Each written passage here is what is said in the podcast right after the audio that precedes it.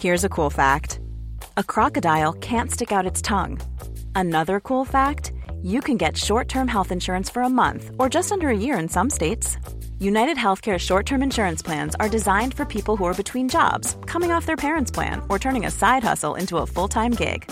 Underwritten by Golden Rule Insurance Company, they offer flexible, budget friendly coverage with access to a nationwide network of doctors and hospitals. Get more cool facts about United Healthcare short term plans at uh1.com. Cada noche, los expertos se reúnen para debatir los temas que hacen historia en una mesa de análisis distinta. Aquí las entrevistas con los personajes y líderes de opinión, junto al análisis profundo más trascendentes. Alfredo Ceja conduce un programa de Frente en Jalisco por el 100.3 de FM. Iniciamos.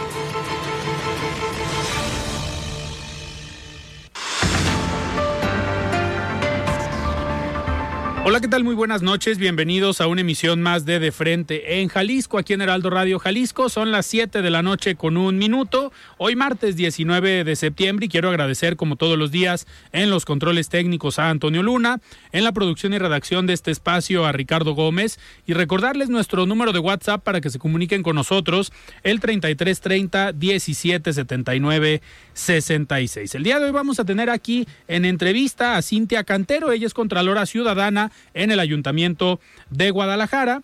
Y como cada martes, escucharemos el comentario de Sofía Pérez Gasque. Ella es presidenta nacional del Consejo Coordinador de Mujeres Empresarias. Y también el comentario de Raúl Uranga La Madrid, presidente de la Cámara de Comercio de Guadalajara. Les recordamos que nos pueden escuchar en nuestra página de internet heraldodemexico.com.mx, ahí buscar el apartado radio y encontrarán la emisora de Heraldo Radio Guadalajara. También nos pueden escuchar a través de iHeartRadio en el 100.3 de FM. Y les recordamos nuestras redes sociales para que se comuniquen por esta vía. En Twitter ahora ex, me encuentran como arroba Alfredo y en Facebook me encuentran como Alfredo Ceja. Y también ya tenemos el podcast de De Frente en Jalisco, donde pueden escuchar esta entrevista y todas las mesas de análisis en cualquiera de las plataformas. La voz de los expertos.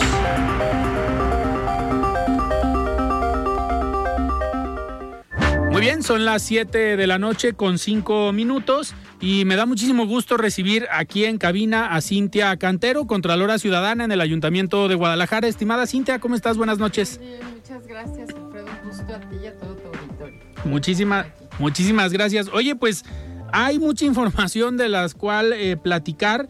Eh, has estado pues dando nota en estos últimos días por el trabajo que estás haciendo en la Contraloría. Eh, pues principalmente sobre estas sanciones que ya hay sobre funcionarios, exfuncionarios, pues que pues pareciera que ahora sí llegó una contralora que dijo, pues no importa que seas funcionario, va a haber sanciones, siendo una contraloría sí ciudadana, aunque está dentro del mismo eh, municipio, del mismo ayuntamiento.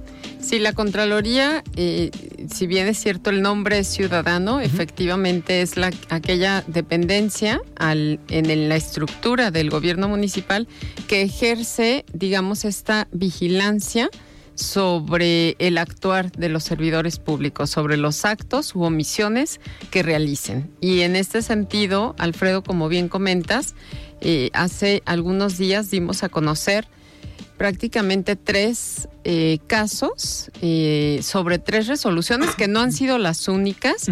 de, de, alguna manera nos hemos eh, preocupado y ocupado por darles, es, estar constantemente informándoles de estas resoluciones que estamos dando a conocer porque son poco conocidos los órganos internos de control y es sí. importante que se conozca por parte de toda la sociedad y, y, desde los diferentes sectores que existen estos órganos de vigilancia, de control interno que eh, a los que se puede acudir para denunciar hechos de corrupción o, con, o, o, actos contrarios a la ley que, que, que, se observen, que realicen los servidores públicos y que eh, de alguna manera nosotros damos, estamos dando a conocer pues justo el proceso de, resolución de estas investigaciones que nos llegan primeramente por denuncias. Claro. Y, y, las que acabamos de dar a conocer hace algún, el día de ayer, precisamente, pues tienen que ver con un asunto que hemos estado atendiendo eh, bajo la política de tolerancia cero, que son los casos de hostigamiento y acoso tanto sexual como laboral. Son conductas que generalmente no son identificadas, que conllevan una falta administrativa y que deben de evitarse por parte de los servidores públicos, tanto entre compañeros como hacia con el público en general. Y, perdón que te interrumpe, y en cualquiera de los niveles. En absolutamente cualquiera de los niveles. Y, y, en ese sentido es, es, un, es un rubro en el que nos hemos enfocado puntualmente porque no es que no existan este tipo de casos, Alfredo, la realidad es de que la, la los hábitos y los costumbres bajo los cuales se ha desarrollado la administración pública han dado pie a este tipo de, actos. Lo que, lo que sucedía es que no se denunciaban y eh, si se denunciaban, pues en realidad no avanzaban y no pasaba nada. Nosotros en, en, las en los últimos meses hemos dado a conocer suspensiones de diferentes servidores públicos que han incurrido en este tipo de, conductas. Y en el caso de ayer, la que anunciamos el día de ayer, básicamente consiste ya en la destitución de un servidor público, de su cargo público, eh, para eh, que ya no ejerza funciones, al menos ahí en el ayuntamiento, por llevar a cabo este tipo de conductas de hostigamiento y acoso laboral sobre una compañera eh, del propio ayuntamiento donde pues realizaba conductas de intimidación y pues de alguna manera de violencia hacia, hacia esta compañera y después de todo un procedimiento donde dentro del procedimiento se, tomaron medidas como separar a las personas de área, también darle pulso de vida, en este caso a la, servidora pública. Después de toda una serie de procesos, posteriormente se resolvió que él tenía que ser suspendido. Sin embargo, la suspensión es temporal en lo que se resolvía su caso y el día de ayer ya informamos que ya se resolvió el caso y quedó destituido de la función pública. Claro, tengo, a ver, tengo una pregunta sobre el caso. No vamos a preguntar nombres ni cargos porque no, pues no se trata de esto, pero a ver, llegar al punto de el, hostigamiento laboral no es nada más como eh, gritar o tener un horario fuera de lo común o forzar en algunos trabajos, pero llegar al tema de otorgar un pulso de vida es porque ahí ya hubo una violencia física. Eh, Puede ser psicológica, ah, psicológica más que física. Sin embargo, la víctima y las autoridades que analizan el caso para entregar el pulso de vida, que en este caso es la Contraloría la que puede solicitarlo, también el Instituto de la Mujer y también en su momento la Fiscalía. Podemos eh, solicitarlo cuando se analizan este tipo de casos, eh, se mide el riesgo de la, de la víctima que, que, tiene en cuanto a la aproximación de la persona, en este caso del agresor. Y ah, lo que buscamos es protegerla eh, en, en algunas ocasiones, sobre todo cuando se trata de acoso sexual acoso y hostigamiento sexual, es mucho más recurrente el pulso de vida, eh, porque generalmente sí ya eh, conllevan en algunas ocasiones eh, agresiones físicas, no nada más psicológicas y verbales, sino que físicas. En el caso del hostigamiento laboral, puede ser diferente el hostigamiento, pero sí son conductas completamente reiteradas sobre la víctima y se pudiera presumir que, que pudiera existir un riesgo sobre ella. Entonces lo hacen también de manera, preventiva. De manera preventiva. Porque al final entiendo se suspende a esta persona en lo que se hace la investigación y el pulso de vida sería por si se le ocurre llegar y reclamar o hacer algún acto que no tener alguna reacción, tener alguna reacción. En este caso ya no está suspendido, ya se destituyó, o sea, la resolución fue destitución y, y me parece, eh, bueno, al menos en, en, nuestro caso de, del ayuntamiento, es la primera resolución de carácter administrativo donde se destituye a un servidor público por este tipo de conductas. Ok. Una pregunta, en este, en este tema, la persona que fue eh, pues violentada, ella puso la denuncia en la Contraloría, Así sí tuvo, digo, a ver, a veces suena difícil decirlo, pero se necesita mucho valor en esas condiciones para poder generar una denuncia Sí, aún dentro de la misma dependencia, porque también puede existir la desconfianza de si es un superior jerárquico, decir, no, pues para qué voy y denuncio Sí. si pues pueden Sí, no- no, hacerle nosotros algo. hemos, hemos, digamos, generado las condiciones para que las personas, porque pueden ser hombres o mujeres, se animen a denunciar ante la Contraloría. Sin embargo, este tipo de casos también puede ser denunciado vía el Instituto de la Mujer, sobre todo en los casos de acoso y hostigamiento sexual. Acuden al Instituto de la Mujer, el Instituto de la Mujer hace, digamos, un dictamen que para nosotros eh, constituye una, una prueba sumamente importante. Nosotros le decimos la prueba reina, donde después de un pericial, examen ¿no? psicológico se determina que sí la, la víctima tiene daño. Pero eh, es indistinto. Pueden, el protocolo de atención de violencia de género, es decir, contra las mujeres, sí marca la vía ante el Instituto de la Mujer, pero también hay denuncias que nosotros hemos recibido de forma directa y posteriormente solicitamos al INMujeres Ujú. este dictamen. Y de este tipo de denuncias, ¿tienen más? O sea, si es un Sí. tema que hoy la Contraloría, uno, esté atenta y que les esté preocupando y generando a lo mejor un foco rojo de decir, oye, a pesar, digo, yo creo que con esta resolución se va a mandar un mensaje a los que saben tal vez que tienen este tipo de actitudes y pues el mensaje es, bájenle porque también podemos Sí. ir por ustedes. Sí, justo me parece que ya se está generando un efecto de esta naturaleza, naturaleza donde ya sirve de ejemplo. Es decir, eh, sí, sí eh, comenzamos con una, dos denuncias o tres, llegamos a tener ocho denuncias. eh, o- en este momento me parece que son eh, ocho, la- no, seis las que están en curso, en proceso. ¿Ok? Eh, sin embargo, hemos tenido otras en donde no hay elementos. No se trata también de, de- o Nada sea, no acusar, todas claro. proceden, no todas proceden. Han existido denuncias donde no hay elementos y sin elementos nosotros no, no, no resolvemos eh, en este sentido. Pero aquellas en donde sí, ya hemos tenido incluso también suspensiones de otros servidores públicos. Sin embargo, todavía están en proceso de su resolución. Pero suspensiones, digamos, por acoso sexual ya hemos tenido y están en proceso de, de tener su resolución correspondiente, también por otras de hostigamiento y acoso laboral, que como fue el caso de, de ayer. Son ejemplo y a mí me parece que sí comunicarlas y difundirlas, Claro. me parece que está generando un efecto donde las víctimas se animen a denunciar y por otro lado, también las, los servidores públicos, las y los servidores públicos tengan mucho más cuidado en sus conductas. Insisto, eran conductas que se daban y que en ocasiones era muy normal que se dieran Sí. este tipo de, de- de comportamientos al interior de las instituciones públicas y los daban como naturales.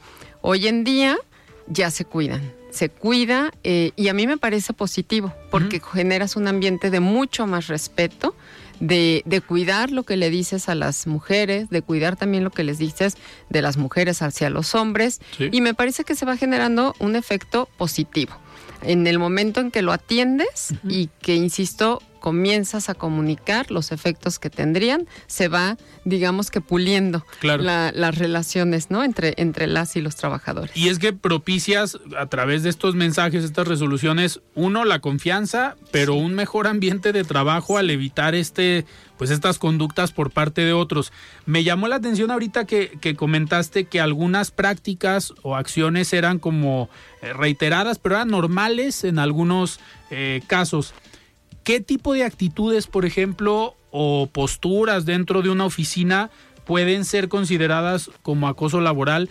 Digo, yo pudiera entender a lo mejor el horario extendido de que ah, vamos a trabajar hasta las 3 de la mañana y nada de pago de horas extras y aquí se quedan porque esta es su chamba. Pero ¿qué otro tipo de acciones? No, acoso laboral puede eh, llevar incluso agresiones verbales en cuanto a decirle a la persona no sirves para nada eh, o agresivas Ok. hacia la persona. Van más allá de una exigencia normal de, de un jefe o incluso de, un- de- entre compañeros. Eh, puede ser también entre compañeros donde se da también que, es- que, que a veces se llevan muy fuerte y Sí. se están, incluso llegan hasta los golpes, pero lo ven normal, como golpes de, de pues, Pues de la primaria, lo que de hoy conocemos como bullying, pero y antes lo- pues era un zape. y lo ven normal o o que le o, o algún tipo de carrilla hacia una persona y que también lo ven normal y pues esto no puede ser. Hay casos en donde incluso ha existido pues conductas como no sé, este ves- desvestirse o cambiarse en aquellos casos donde hay lockers delante de las propias compañeras, que en estos casos pues también eh, de alguna manera genera un tipo de, de, insisto, de, de conductas que pueden caer en este tipo de, de violaciones hacia, hacia el respeto de los demás que están compartiendo un mismo espacio. Eh, Cintia, ¿y qué, qué más viene? Porque se dio esta resolución el día de ayer, siguen otras seis en proceso, pero no son los únicos temas que trae eh, Sí. la Contraloría, trae un No. montón de trabajo. De hecho, el día de ayer también comunicamos el caso de, de una persona que fue suspendida del área de tesorería por, eh, en este caso, suspendida y estaríamos esperando su resolución. Eh, se le suspendió por estar eh, tomando dinero de aquel dinero que recaudaba, es cajera, y estuvo recaudando de manera también reiterada dinero, eh, es decir, lo tomaba prestado o lo robaba y después intentaba regresarlo y bueno, llegó un momento en el que ya no lo pudo regresar Como, un- como un préstamo, pero como préstamos no personales eh, y bueno, es- se comprobó que la conducta es reiterada y evidentemente incurre en responsabilidad administrativa y también se le separó ya de- de- del cargo. Ok. Eh, tuvimos también la resolución. Esto es algo muy importante porque de, de pronto se piensa que la, la corrupción tiene que ver con, con un intercambio de dinero o de favores, pero en realidad también tiene que ver con el incumplimiento al deber ser. A, a- a lo que tienes que hacer como servidor Claro. público. Y también tuvimos la resolución de, de, de- en el área de servicios médicos de una persona donde eh, permitía el ingreso a quirófano eh, de, de un familiar que ni era trabajador del ayuntamiento ni, eh, ni pues prestaba algún tipo de servicio social. Simplemente lo permitía el ingreso, realizaba pues también algunas prácticas, incluso sin el permiso de los directivos. Entonces también esta persona se le determinó responsabilidad administrativa y también está suspendida. ¿Y era, o sea, dejaba entrar a algún médico a operar, a hacer alguna cirugía? Pues incluso a un estudiante eh, donde pues no existe, eh, digamos, en el ayuntamiento la, la, la figura o la modalidad Claro. en que quiso permitir el acceso o en que estuvo permitiendo el acceso, se, le, se denunció, se corroboró esta falta y también se le determinó la suspensión. Pero como este tipo de cuestiones, Alfredo, insisto, hay, hay varias que tienen que ver no con dinero ni Claro. con intercambio de favores, sino que tienen que ver con el incumplimiento al deber ser. Tenemos eh, también casos donde se violan los derechos humanos de las personas en la prestación de algunos servicios o o en los actos que está realizando la autoridad. Y también hemos recibido denuncias de derechos humanos sobre diferentes conductas de servidores públicos que están en proceso y que estamos resolviéndolas. Y eso es muy interesante y es muy positivo que la sociedad se entere de que pueden denunciar eso ante los órganos internos de control, porque todo eso cuando no se aplica lo que tiene que hacer un servidor público, cuando no lo hace de acuerdo a un protocolo de actuación, cuando no lo hace apegado a los procedimientos, eso también es la violación a los derechos humanos y eso también es corrupción. Claro. Cintia, antes de irnos a un, a un corte, a ver, una de las áreas, ahorita que comentas el tema de derechos humanos, los que pensamos que a lo mejor más eh, frecuentemente eh, incumplen o faltan al respeto a los derechos humanos, pues es la parte de seguridad, los policías, pero entiendo que dentro de la Policía de Guadalajara hay una dirección de justicia municipal que es la que se encarga de llevar este tipo de asuntos y sancionar a los elementos que caen tanto en algún acto de corrupción como que hacen mal su trabajo. Ahí ustedes como Contraloría entran en algunos casos en apoyo a la Dirección de Justicia Municipal o juegan algún otro rol como Contraloría. En materia de seguridad, eh, eh, en, esta, en este ramo prácticamente lo que tiene que ver con las responsabilidades de los elementos, la Contraloría no tiene injerencia. Ok es esta dirección eh, de asuntos internos la que se encarga del el procedimiento. Donde sí entramos nosotros es con todos los administrativos del área Ah, de seguridad, que son muchísimos. No solamente los elementos, sino también todos los administrativos eh, que fungen funciones como eh, literalmente que no sean elementos policíacos. Y, y también hemos tenido casos este, de, esa, de esa naturaleza.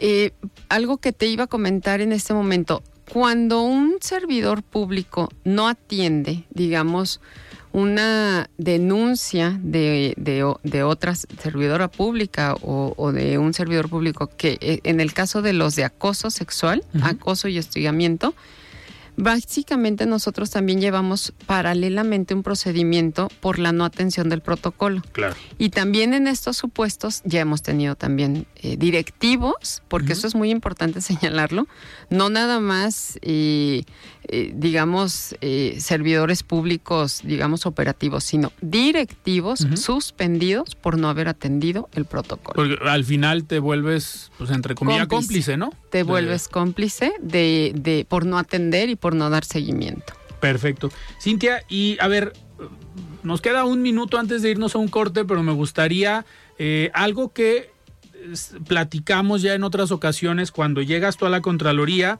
y pues con este compromiso y tan apegada a la cultura de la transparencia que trataste de eh, meter en la- ahorita en la parte de Contraloría, pues es de tener la información eh, de manera transparente, tener una plataforma que pudieran dar seguimiento puntual o en tiempo real de cómo iba el proceso.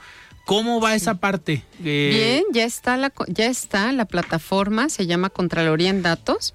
Cualquier persona puede acceder a través del portal de mirada pública, puede a través de esta plataforma presentar su denuncia dando su nombre o de forma anónima. La plataforma le arroja un folio electrónico y con ese folio la persona, insisto, si no se identifica, con ese folio le puede dar seguimiento de principio a fin a su denuncia. Si no tiene elementos, se le informa que no tuvo elementos y si tiene elementos, va a ir viendo cómo avanza en cada etapa, en el área de investigación, en el área de substanciación y en la resolución y cuál fue la resolución. ¿Y esto para qué lo generamos? Para que las personas tengan certeza del trabajo que nosotros estamos realizando y que no presenten la denuncia y se queden en el limbo. Claro. Y, y no sé, hay, hay casos así donde en ocasiones pasaban tres años, cuatro años y las personas no sabían qué había ocurrido con su caso.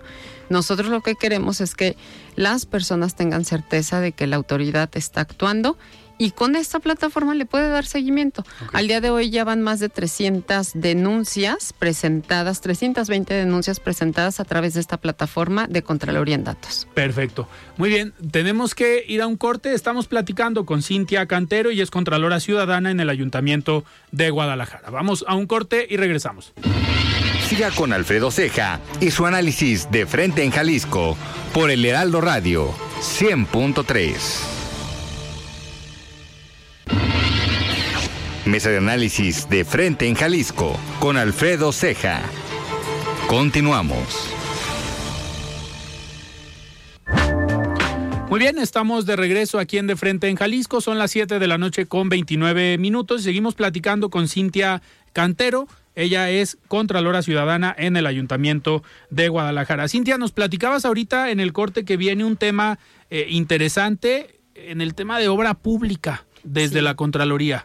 Sí, así es. Eh, Guadalajara, me parece que ya se los había compartido en alguna ocasión, tiene la obligación de publicitar el 100% de los proyectos de obra pública que realiza y lo hace. Tenemos nosotros al día de hoy más de 300 proyectos publicitados y conforme se van ejecutando se va dando a conocer la información de, de estos proyectos. No, sin embargo, no basta con transparentar la información. Lo que queremos es dar un paso más y este paso adicional tiene que ver con que la sociedad utilice esa información y lo que queremos es que la sociedad comience a vigilar y a vigilar estas obras eh, que se están ejecutando en las diferentes zonas de Guadalajara y que lo hagan a través de la información que ya está publicada. Ya está publicada y lo que vamos a hacer es, acabamos de, de- acabo de emitir un mecanismo de, de- de vigilancia ciudadana. eh, que sea completamente independiente, con toda una metodología, donde me parece que en los próximos días ya va a quedar publicado en la Gaceta Municipal y a partir de ese momento lo haremos Hiring for your small business? If you're not looking for professionals on LinkedIn, you're looking in the wrong place. That's like looking for your car keys in a fish tank.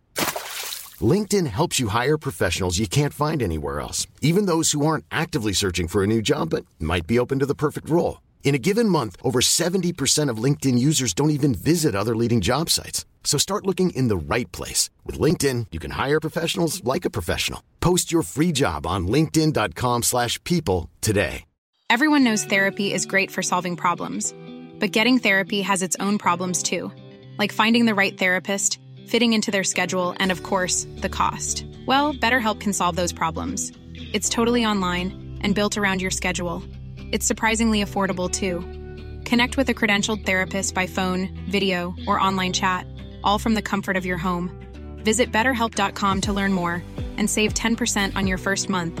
That's BetterHelp H E L P. ya completamente del dominio público, pero eh, queremos crear comités de vigilancia ciudadanos donde pueden intervenir de todos los sectores, ¿no? Desde el sector empresarial, social, académico o los ciudadanos que se organicen de determinada colonia donde se esté ejecutando una determinada obra. Hemos tenido nosotros casos donde hay colonias que nos llegan a la Contraloría y dicen, yo traigo esta denuncia sobre esta obra pública porque eh, no nos ha sido entregada y consideramos que todavía le hace falta eh, algunas cosas que nos habían dicho cuando se publicitó, cuando se comentó el proyecto. Ok, lo que queremos es precisamente eso, no esperar a que se conviertan en, en denuncias, sino que conforme se van ejecutando las obras, los vecinos tengan la oportunidad de estar revisando la información que se va ejecutando. Y esto, eh, pues tenemos, evi- evidentemente, es un ejercicio pedagógico Claro. donde se le enseña a los ciudadanos a usar la información que se está publicando y evidentemente a denunciar si consideran que no se está haciendo lo que se contrató en los tiempos, en la forma, etcétera. Y, eh, y pues de alguna manera se previenen y obtienen los resultados que ellos esperan en los proyectos que el gobierno, por ejemplo, municipal fue y les ofreció. Ok. Entonces, lo que queremos es eso, eh, lanzar este ejercicio. Nosotros tenemos pensado arrancar con dos ejercicios pilotos. Ya les estaremos platicando de, de cómo avanza, pero esperaríamos, Alfredo, que la sociedad se apropie de este tipo de Claro. ejercicios el día de mañana. Sé que es algo nuevo, sin embargo, vale muchísimo la pena porque hoy en día eh, nuestro país lo requiere, nuestro estado lo requiere, los municipios lo requieren. Requieren a un ciudadano mucho más activo y participativo y sobre todo vigilante de lo que es nuestro. Es es un mecanismo de participación ciudadana al final. Es un mecanismo de participación ciudadana, pero con todas las herramientas para poder comprender lo que está ocurriendo y denunciar. Este análisis de la información entraría desde el proceso de licitación Todo. de la obra, todo. Sí, todo. Eh, bueno, básicamente la información se va publicando en tiempo real. Ya una vez que están los, digamos, los documentos eh, Pues oficiales, oficializados, firmados, ¿no? todo. Eh, entonces, si se licita y se contrata ya a una empresa, y pues prácticamente los quienes estén vigilando esto pueden ver cómo se contrató la obra, bajo qué eh, rubros, en qué términos, y pueden estar vigilando que esto se vaya ejecutando como se acordó con la empresa. Claro. Y si no, pues entonces en tiempo y forma presentar estas, eh, digamos, observaciones para que también el gobierno municipal tome acción. Y no esperar a que pasen años eh, para, para o que, digamos, los vecinos lo hagan, reclamen a través de, de manifestaciones, etcétera, sino se trata de establecer un procedimiento de entendimiento Claro. entre las partes para que, insisto, pues los ciudadanos también cuiden lo que es de ellos. En este mecanismo ¿entrarían solo ciudadanos libres? ¿Tienen que estar a lo mejor cercanos a la obra? ¿Por qué lo pregunto? Porque, a ver, yo, si fuera regidor de oposición, de los que hacen estas ruedas de prensa, en las que ha salido varias veces mencionada, Sí. pues este mecanismo les puede servir porque van a decir, aquí está la información, esto lo analizamos, eh, ¿pueden participar ellos Mira, también La no? información es completamente abierta y evidentemente cualquier persona puede acceder a ella. Esto, esto ya está.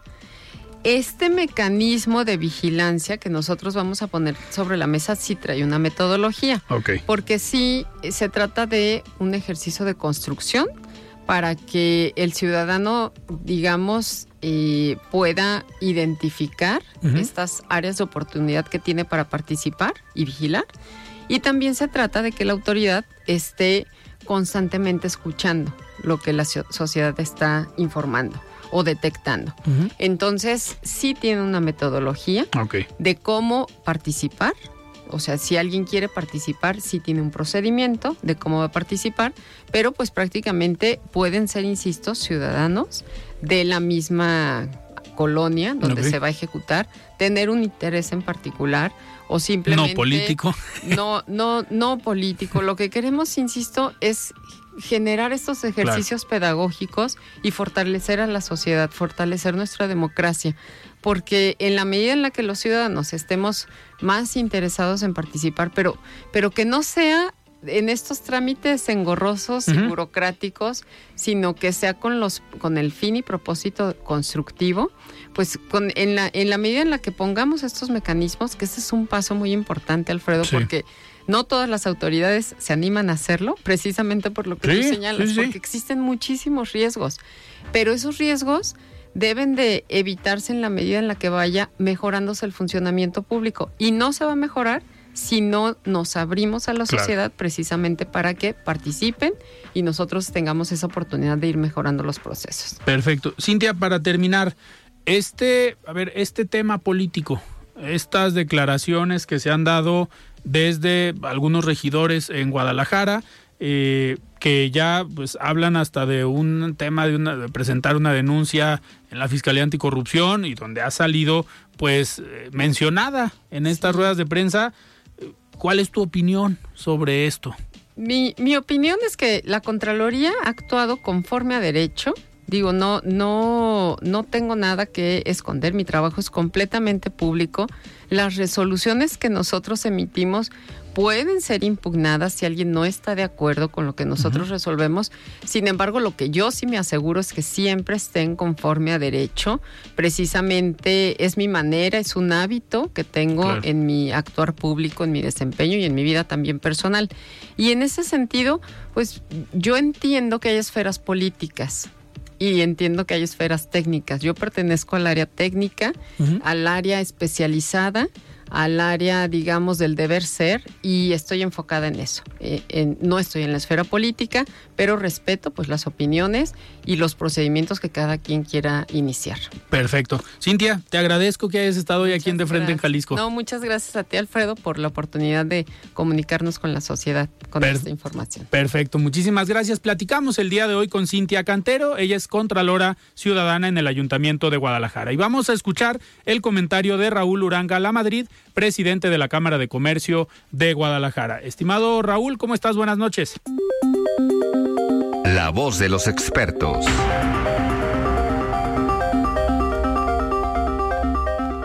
Muy buenas noches para ti, Alfredo, y para tu apreciada audiencia que sigue de frente en Jalisco, un programa de Heraldo Radio. Quiero contarles que tenemos excelentes noticias, pues México recuperó la categoría 1 en seguridad aérea, lo cual beneficiará directamente al turismo, que es una piedra angular en la economía de Jalisco y de México. Hay varias razones por las cuales esta noticia nos llena de entusiasmo en la Cámara de Comercio de Guadalajara. Se las explico a continuación. Recuperar la categoría 1 tras más de dos años de haberla perdido significa que se eliminan las restricciones para las aerolíneas mexicanas para incrementar su operación entre México y Estados Unidos. Esto implica, según la estimación de la Secretaría de Infraestructura, Comunicaciones y Transportes, que en el corto plazo se abrirán más de 50 rutas que moverán a cerca de un millón de pasajeros adicionales al año. Lo anterior se traduce en mayor conectividad, competitividad y en la recuperación de empleos. Además, con la mayor competencia entre aerolíneas se prevé una reducción de precios para los consumidores, es decir, prácticamente todos los sectores saldrán beneficiados. Este suceso aterriza en un contexto en el que los números muestran que tras el golpe que significó la pandemia, estamos en plena etapa de recuperación.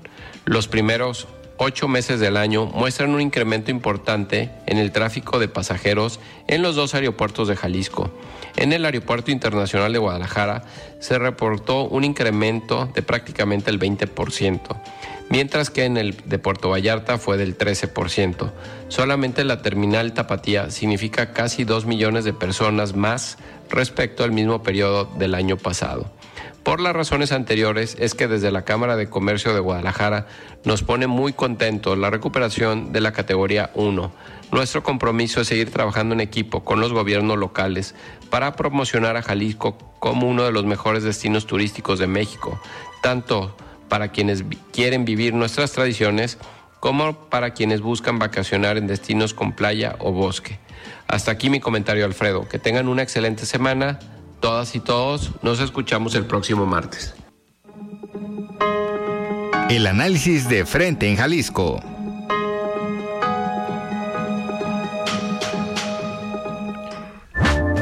Muy bien, son las 7 de la noche con 40 minutos y estamos, muchísimas gracias Raúl por este comentario. Y pues nosotros platicamos hace unos momentos con Cintia Cantero después de todas estas pues esta información que se ha dado en los últimos días, tanto por las resoluciones de parte de la Contraloría como también de parte de la, pues, los regidores de Morena en esta eh, situación de esta denuncia que han presentado ante la Fiscalía Anticorrupción por algunas investigaciones o actos que ha eh, hecho la Contraloría y que desde el punto de vista de los regidores de Morena pues no ha actuado de manera, eh, de manera responsable a pregunta expresa aquí, pues la Contralora lo que comenta es que ella tiene toda la tranquilidad de las resoluciones y el trabajo que está haciendo a partir de la Contraloría. Y vamos a, platicar en unos momentos más con nuestra compañera Mayeli Mariscal sobre este eh, macro simulacro que se llevó a cabo el día de hoy en diferentes dependencias a nivel nacional y aquí en Jalisco, tanto en el ayuntamiento eh, de Zapopan como en el ayuntamiento de Guadalajara fueron algunos de los eh, lugares donde se presentaron estos, estos simulacros en las universidades, en las diferentes eh, dependencias. se pensaba y a mediodía que escuchaba el noticiero de nuestra compañera Mafalda Aguario, que hoy está eh, pues, eh, conduciendo este espacio, nuestro compañero Ricardo Gómez. Comentaba Ricardo que hace un año precisamente pues acabábamos de terminar el eh, simulacro cuando se dio el temblor. Por suerte, el día de hoy no ha pasado nada. Tuvimos el simulacro nada más alrededor de las 11 de la mañana en las diferentes dependencias y me vamos a tener mejor en la línea a nuestra compañera Carla eh, Jiménez, también precisamente con información eh, al respecto del simulacro en el ayuntamiento de Guadalajara. No sé si ya la tenemos en la línea, estamos en unos momentos más. Pues eh, precisamente se hablaba ahorita en el resumen, lo comentaba, que en Guadalajara y en Zapopan se dieron estos eh, simulacros y en algunos espacios, en algunos lugares rompieron récords, como fue en el ayuntamiento de Guadalajara, en la evacuación del Palacio eh, Municipal. Y me comentan que ya tenemos en la línea nuestra compañera Carla Jiménez. Estimada Carla, ¿cómo estás? Buenas noches. Gracias, Alfredo. Muy buenas noches. Bueno, pues el día de hoy también participaron, eh, por supuesto, en el municipio de Guadalajara, de acuerdo con el coordinador intermunicipal de Protección Civil y Bomberos de Guadalajara y Zapopan. Fueron en un total de 280 mil personas que participaron en este simulacro, que la hipótesis se manejó de eh, un eh, rango de 7.1 y bueno, pues eh, lo que se pudo alcanzar en el Palacio directamente fue un récord de tiempo. Alcanzaron la evacuación en dos minutos y 40 segundos. Había algunos espacios que no habían sido evacuados y bueno, pues al respecto el coordinador Sergio habló de pues que no es una obligación, no están obligados los comercios a participar en este segundo macro simulacro de este 19 de septiembre. Sin embargo, a lo que sí están obligados es a comprobar a través del sistema interno de protección civil que hacen dos simulacros anuales. Si no cumplen con esto, adelanta, hay sanciones que pueden terminar en, multas económicas o eh, cierres parciales o incluso ya clausuras totales. Escuchemos. Sin embargo, no todas las empresas están obligadas a participar. De hecho, nadie está obligado a participar. Fue un trabajo de difusión y como lo ven, todavía tenemos retos por seguir trabajando. Lo que sí están obligados todas las empresas es hacer dos simulacros de manera, de manera anual y estos los tienen que acreditar en su programa interno de protección civil a través de su programa anual de trabajo y en caso de incumplimiento o de que no se muestren las evidencias de cumplimiento, eso sí genera sanciones. Pues ahí escuchamos, por ahora no estaban obligados porque había ahí espacios que siguieron pues con el ritmo normal del día, sin embargo deben de comprobarlo de otras maneras.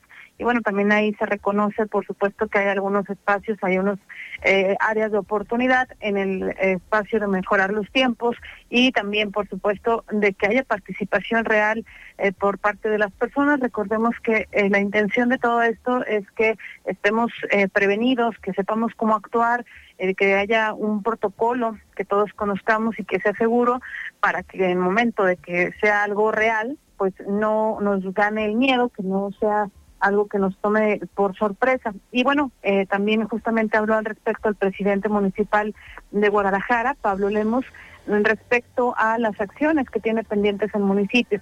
Ahí el, eh, alcalde reconoció que está eh, pendiente, que están en diálogos, están evaluando la posibilidad de comprar una alarma que funcione para todo el municipio de Guadalajara. No se refiere directamente a una instalación de bocinas, alertas y demás, sino a eh, una eh, aplicación, digamos, una función para que se anuncie a través de celulares y demás el, eh, de manera anticipada que viene un sismo, con la intención, por supuesto, de pues dar tiempo de ventaja, digamos, a las personas para que puedan evacuar. Recordemos, al Alfredo Auditorio, que de acuerdo con algunos especialistas, sobre todo los edificios que, que son de más de tres metros, se ve difícil que la evacuación se logre en un tiempo que no ponga en riesgo la seguridad de las personas, sobre todo cuando son sismos de gran magnitud.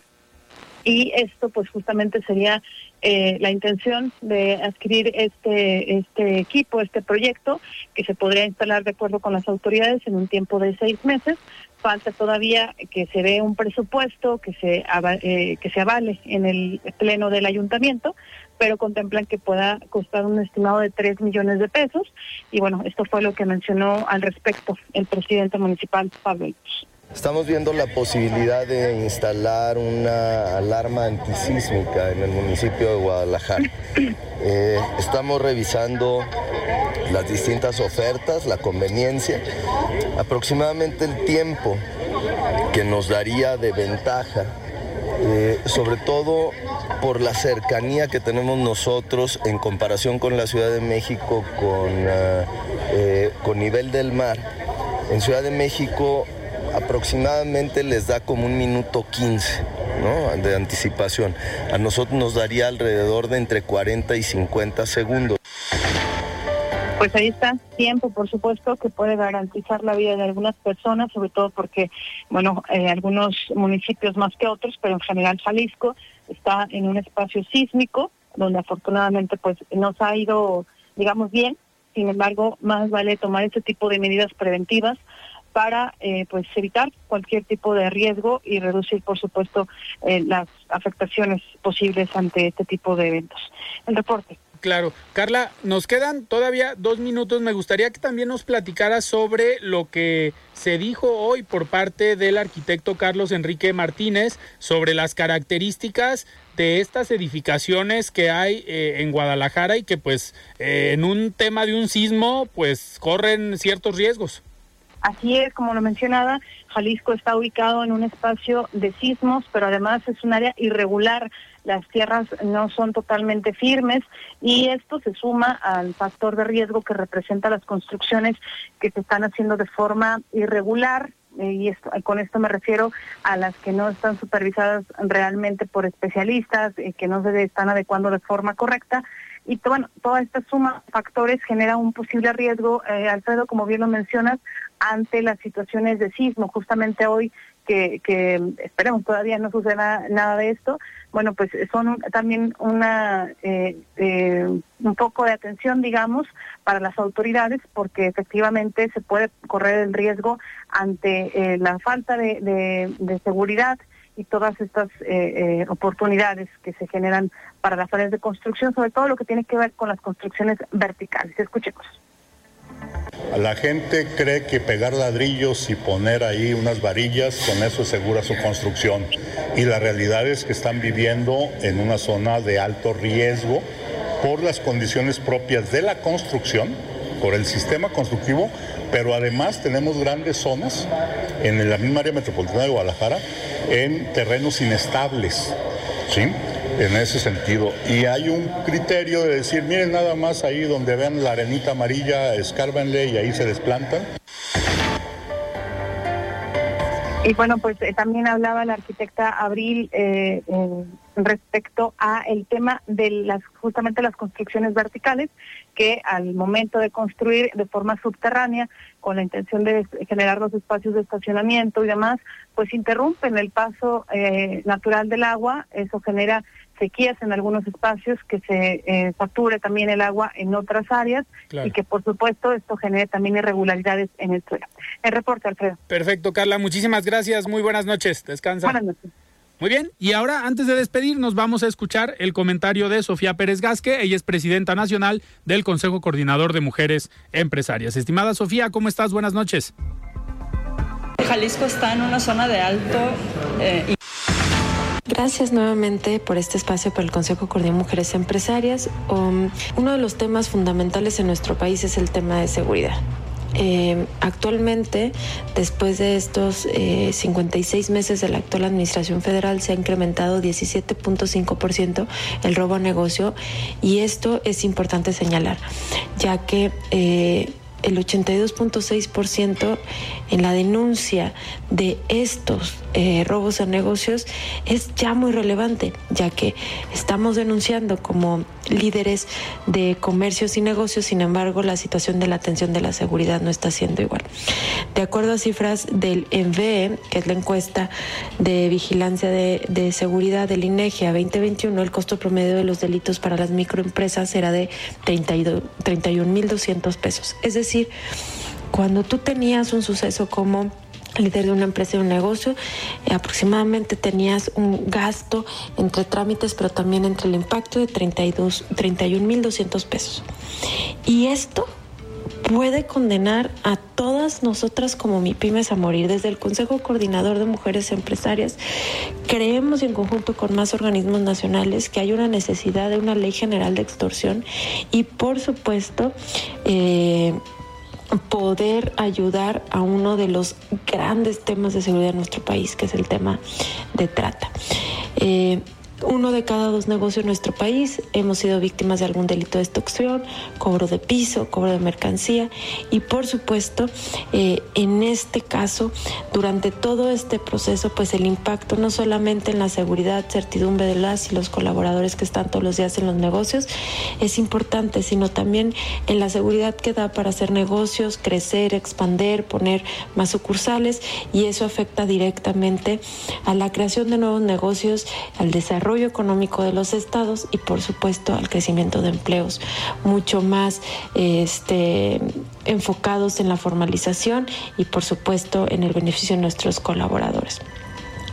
Es necesario también, y creemos desde el Consejo de Mujeres Empresarias, que es necesario profesionalizar y dignificar el trabajo de los policías en los tres niveles de gobiernos.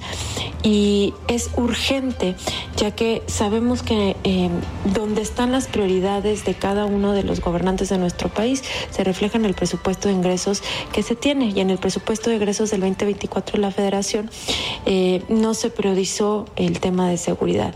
Eh, se tiene una inversión o un aumento de presupuesto de menos del 2% y eso no permite fortalecer. Creemos que si se incentivara el crecimiento del presupuesto y se designara mucho más inversión, sería una oportunidad que se debe de aprovechar para eliminar, eh, para, para poder retomar los fondos eh, de inversión y seguridad como era el Fortasec que se tenía para todos los municipios de nuestro país. Así que el día de hoy invitamos, por supuesto, desde el Consejo Coordinado Mujeres Empresarias a denunciar cualquier delito que sea en sus negocios, pero también hacer un llamado a la autoridad federal para que podamos seguir incentivando el uso de presupuesto correcto para que las y los ciudadanos estemos seguros y, por supuesto, nuestros negocios sigan creciendo. Muchas gracias. Muchísimas gracias, Sofía, por este comentario y nosotros nos despedimos y nos escuchamos el día de mañana. Yo soy Alfredo Ceja. Muy buenas noches. Alfredo Ceja los espera de lunes a viernes para que junto con los expertos y líderes de opinión analicen la noticia y a sus protagonistas. Esto fue De Frente en Jalisco, otra exclusiva de El Heraldo Radio.